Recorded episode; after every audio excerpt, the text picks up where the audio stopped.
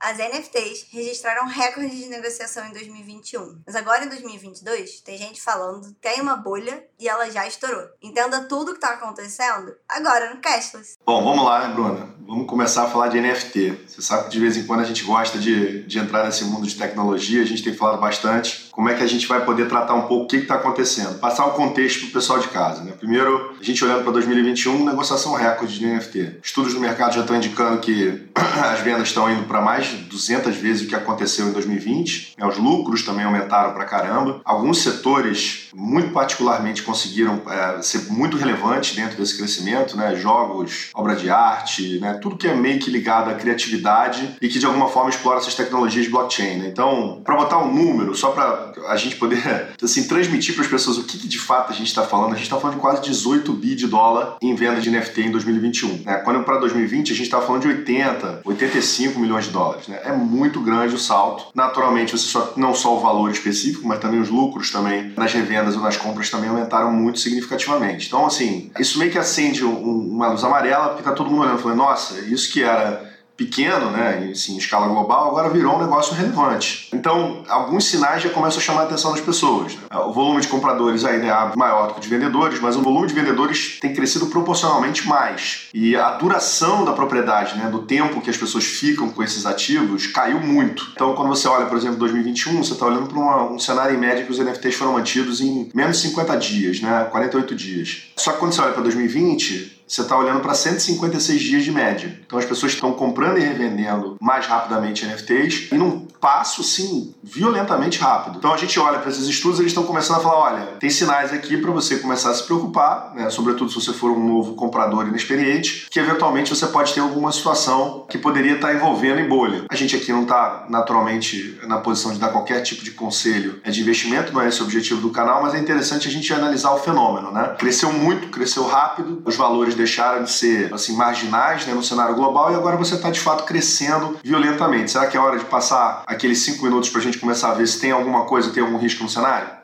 É, e, e, acho que tem a ver também com o fenômeno que aconteceu muito, que é as pessoas não sabiam exatamente o que era, mas elas viam as, as vendas acontecendo, então aquelas, ah, Neymar comprou lá NFT por milhões, viralizou, virou notícia, trending topics, e aí as pessoas começaram a tentar entender o que era, mas o que, que é isso? E aí querer comprar, e querer entender, e não é um conceito, né, tão trivial, na verdade, a piada recorrente é que as pessoas estão pagando para comprar um JPEG, né? Então existe um grau ali forte de incompreensão do que é o, o produto. Acho que é a forma mais chata de, de falar que é como se fosse um cartório digital, né? Porque no fundo uma NFT é um certificado de autenticidade de um ativo digital. Então ele é muito associado a produtos autorais, por isso que tem tanta coisa envolvendo arte, envolvendo game. E rolou esse processo de, pô, mas um descolamento entre a proposta da tecnologia e o que ficou circulando muito tempo na mídia, e aí tem aquela. Quando você fala em uma bolha financeira, né? O período de euforia, então tem muita gente questionando se essas movimentações que você falou do mercado estão associadas a um processo de euforia, né? Envolvendo esse tipo de ativo,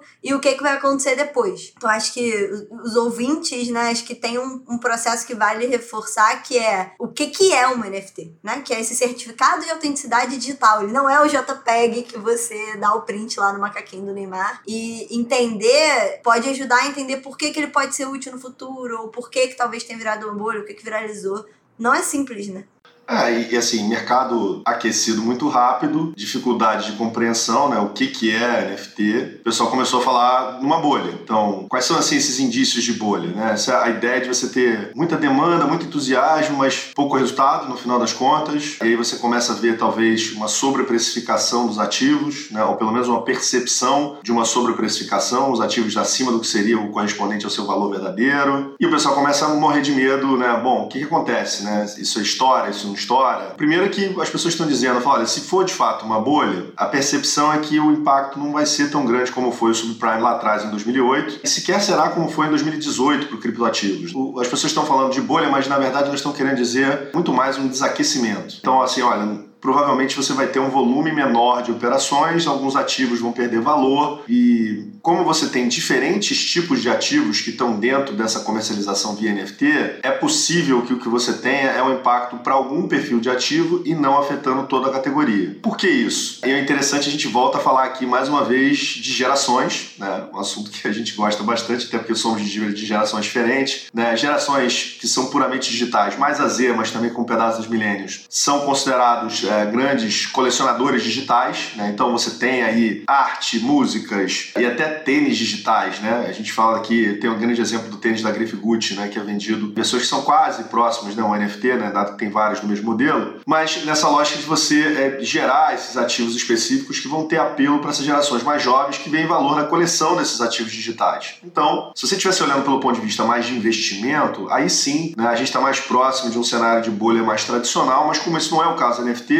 dado que você tem aí utilidades diferentes né? e visões diferentes do valor do ativo, muito provavelmente o impacto não vai ser tão grande quanto ele foi é, em outras circunstâncias de bolha, como foi a subprime, né, e como foi até mesmo nos criptoativos. Então, a gente vai ver aí sim é, algum impacto, né, alguma desaceleração, mas não talvez assim esse evento mais apocalíptico que a gente vê normalmente quando está associado a uma bolha. É, eu acho que isso que você falou de ter essa lógica de coleção. Cara, quando eu fui, a primeira vez que eu tive contato com NFT e pesquisar o que que era, e nessa lógica do pessoal falando, ah, dá um print, né, numa foto, eu acho que tem muito uma lógica de propriedade no mundo digital, né? A gente tá passando por uma transição em como se usa a internet, em como se opera o meio digital. Então, teve o negócio do metaverso, tem todo um processo de tendência de descentralização, se todas essas tendências vão se realizar ou não, não sabemos, mas é a promessa do momento. E tem uma lógica de propriedade, né? A gente não tá acostumado com esse conceito de ser dono de alguma coisa que tá na internet. Pra gente é muito tátil quando você fala de um quadro, ele só tem valor se ele tá assinado, né? O artista tem que ter assinado, você tem que provar que ele é verídico. E aí a gente consegue visualizar isso. As pessoas têm uma dificuldade de, de visualizar essa lógica que você falou da coleção de NFT, de entender que tem um processo para além do meme de gerar propriedade no mundo virtual e que isso pode ser importante no futuro, né? A substituição do cartório, que o pessoal brinca, de você ter esses certificados de autenticidade, o equivalente da assinatura no quadro. Talvez você fica ali achando engraçado quando é para uma imagem, mas para música, para games, é um conceito que pode ser muito importante. E é isso, né? Pode criar uma lógica diferente de investimento e mais de propriedade. E aí a análise da bolha fica um pouco diferente. Independente disso, estão falando que não só que existe, né? Começou a discussão ano passado, era se tem ou não uma bolha. Agora, no início de 2022, a notícia é que tem quem diz que a bolha já estourou. Eu achei legal algumas leituras, assim. O autor, né, o Nassim Taleb, que ficou famoso porque escreveu lá o livro Cisne Negro, analisando a, a bolha do subprime, falando que sim, a bolha do NFT está começando a estourar. Ele deu de exemplo o caso do primeiro tweet, né? Que teve o NFT do primeiro tweet do Jack Dorsey lá, um dos fundadores, que quando ele foi vendido, foi vendido por 3 milhões de dólares, e aí agora no, esse mês ainda, né, em, em abril, o lance mais alto chegou nem a 20 mil dólares. Então, tá tendo uma queda de valor muito grande. E teve um estudo também que falou que teve uma queda de 90% nas negociações. Então, tá começando a ter gente que tá olhando para esse fenômeno como um sinal de que sim, a bolha existia e estourou. Só que aí acho que tem essa complexidade de que nem tudo em NFT tem essa lógica de investimento, né? Então é um negócio muito difícil de, de ser tão taxativo, né? Mas tem especialista aí duvidando um pouco de que esse fenômeno, esse crescimento tão grande, tão foi o destaque de 2021, tem gente duvidando que vai continuar.